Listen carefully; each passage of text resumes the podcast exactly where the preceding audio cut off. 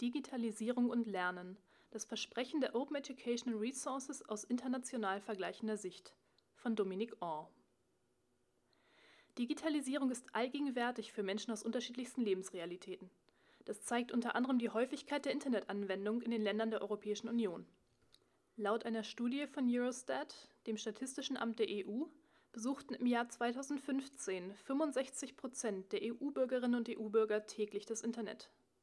In der Altersgruppe 16 bis 24 liegt dieser Anteil bei 89 Prozent und für Studierende erreicht er sogar 92 Prozent. Die Anteile für Deutschland sind dabei leicht höher als der EU-Durchschnitt. Digitalisierung bedeutet, dass der Unterschied zwischen physikalischer und digitaler Distanz verringert wird, insbesondere wenn es um Zugang zu Expertenwissen geht. Sprich, man muss nicht immer an einem bestimmten Ort sein, um den Zugang zu Expertenwissen zu bekommen. Es wird häufig erwartet, dass dieser Zustand zu einer Krise des Bildungssystems führt, dessen Legitimation ja stark auf seine Funktion als Wissensvermittler und Experteninstitution gründet. So zum Beispiel Barbardinelli und Risby 2013. Sicher führt diese Entwicklung zu einem Reformbedarf, nur zu welchem? Der Schnellschuss aus Silicon Valley war die Vorstellung, dass sich Bildung grundsätzlich verändern wird. Da der Unterschied in der Ressourcenaufwendung zwischen dem Besuch der nächsten Schule oder Hochschule und dem Besuch einer anderen exzellenten Bildungsstätte so gering wird, wäre eine grundsätzliche Neukonfigurierung des Bildungsmarkts zu erwarten. Man könnte in München, Madrid oder Manchester sitzen und beim Massachusetts Institute for Technology, dem MIT, in den USA studieren. Für einen Teil der Bevölkerung spielt das Internet durchaus eine Rolle für das Lernen. So beträgt laut Eurostat der Anteil von Personen, der das Internet für Lernaktivitäten nutzt, 17 Prozent. Bei jüngeren Personen sind es 39 Prozent und bei Studierenden 54 Prozent. Die Anteile für Deutschland sind dabei allesamt unter dem EU-Durchschnitt. Der Anteil der Bevölkerung, der Webseiten oder Portale für Kommunikation mit Lehrpersonal oder mit anderen Studierenden verwendet, ist deutlich geringer. Das sind insgesamt 7 Prozent, bei jüngeren Personen 23 und bei Studierenden 35 Prozent. Interessant am Eurostat-Datensatz ist auch, dass er auf nationaler Ebene nur einen sehr geringen systematischen Zusammenhang zwischen Häufigkeit der Nutzung des Internets und Häufigkeit der Verwendung für Lernzwecke aufzeigt. Auf der Abbildung sieht man eine noch spezifischere Unterscheidung zwischen der Benutzung des Internets für Auskunft über Waren und Dienstleistungen und der Verwendung für Lernzwecke.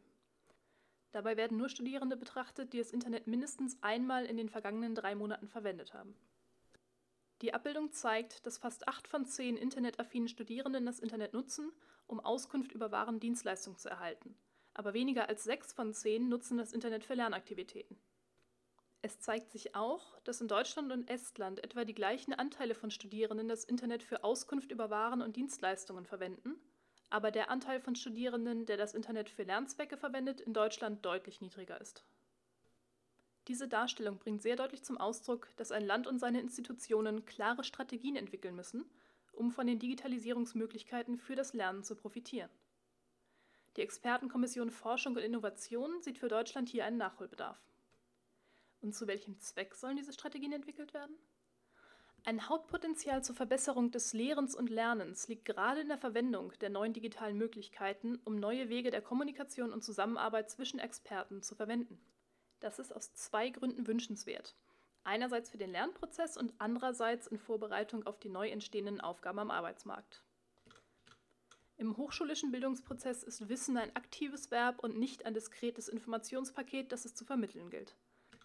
Das spiegelt im Übrigen der didaktische Ansatz, der von vielen der ersten digitalen Massive Open Online Courses verwendet worden ist.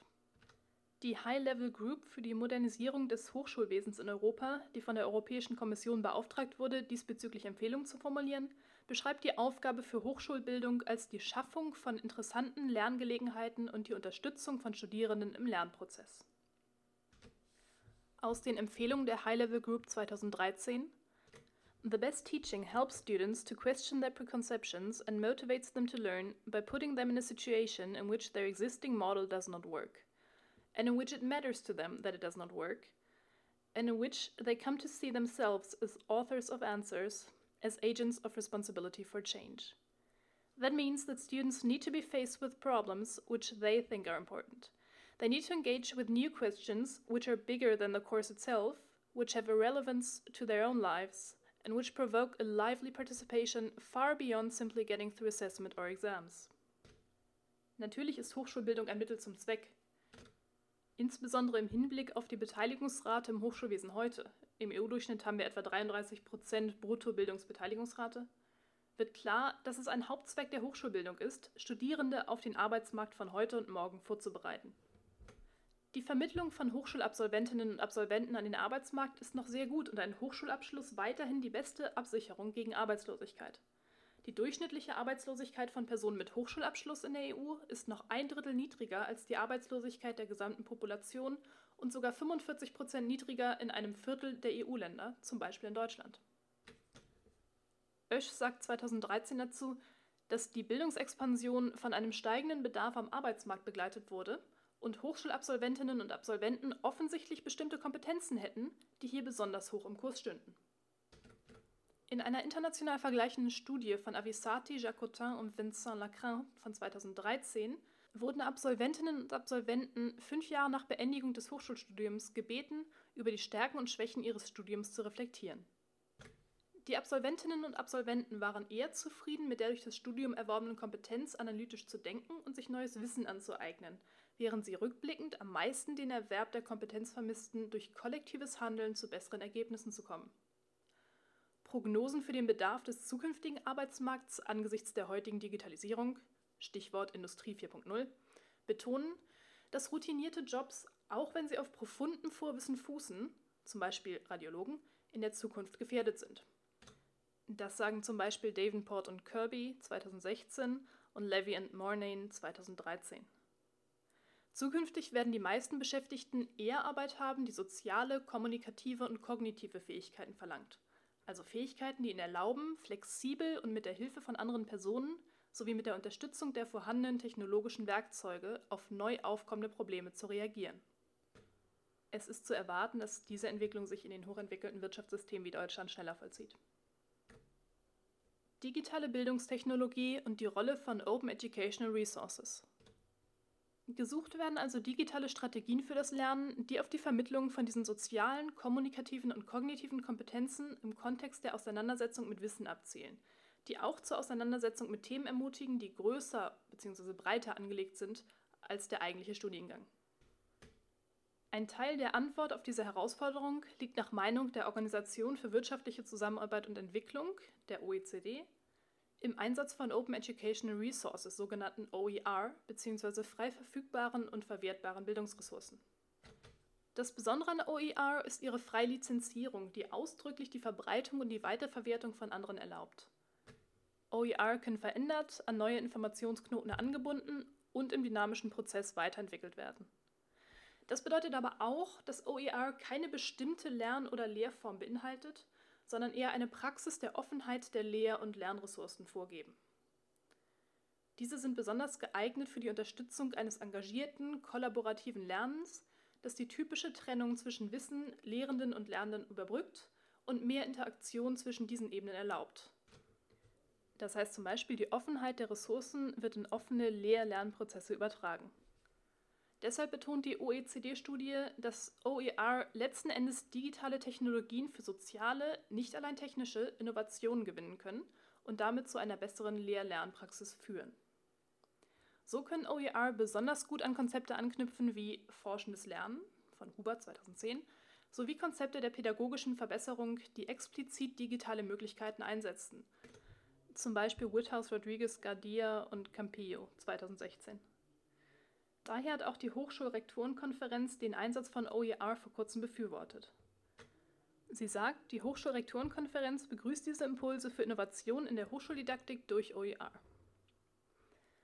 So ist es Aufgabe der institutionellen Steuerung von Hochschulen sowie der Hochschulpolitik, die Rahmenbedingungen so zu setzen, dass neue Lehr-Lernpraktiken mit Hilfe der digitalen Welt in den Hochschulen Deutschlands etabliert werden.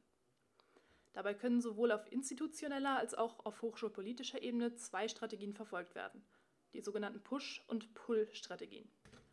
Push-Strategien versuchen die Rahmenbedingungen des Handelns von Hochschullehrenden und Studierenden zu verändern. Während den Hochschullehrenden keine Vorgaben gemacht werden können, kann man die Lernerfahrung der Lernenden zum Beispiel über Akkreditierungsverfahren regeln. Direkte Strategien könnten neu regeln, dass digitale Medien und kooperative Projekte, zum Beispiel in Form von OER, im Studiengang verwendet werden müssen. Indirekte Strategien stellen neue Ziele für die Prüfung der Lernergebnisse fest, Zum Beispiel legen sie den Fokus auf erworbene Kompetenzen, anstatt Faktencheck per Multiple Choice durchzuführen und bieten einen geeigneten Rahmen für den Einsatz von OER. Pull-Strategien greifen auf die gegebenen Motivationen von Hochschullehrenden zurück.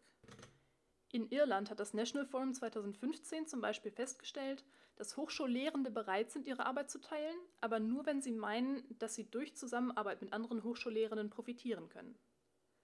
Wenn OER also als effektive Strategie zur Unterstützung von Lernenden attraktiv gemacht werden kann, werden mehr Lehrende dieses neue Werkzeug auch einsetzen. Informationskampagnen, freiwillige Fortbildung sowie OER-Wettbewerbe sind hier geeignete Hilfsmittel, die politisch eingesetzt oder gefördert werden sollen. Den gedruckten Beitrag finden Sie in Ausgabe 02 von Synergie, Fachmagazin für Digitalisierung und Lehre, herausgegeben von der Universität Hamburg. Mehr Informationen auf www.synergie.uni-hamburg.de